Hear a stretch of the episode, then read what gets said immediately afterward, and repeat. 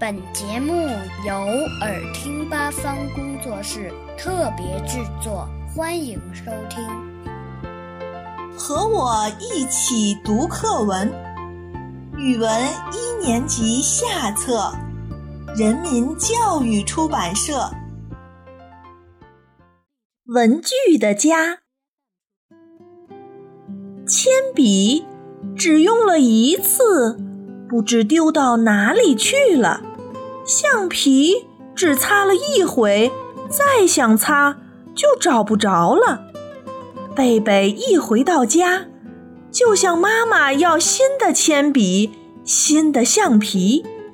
妈妈说：“你怎么天天丢东西呢？”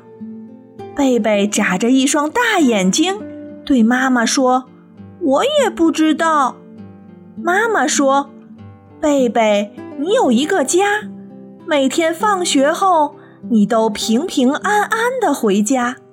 你要想想办法，让你的铅笔、橡皮和转笔刀也有自己的家呀。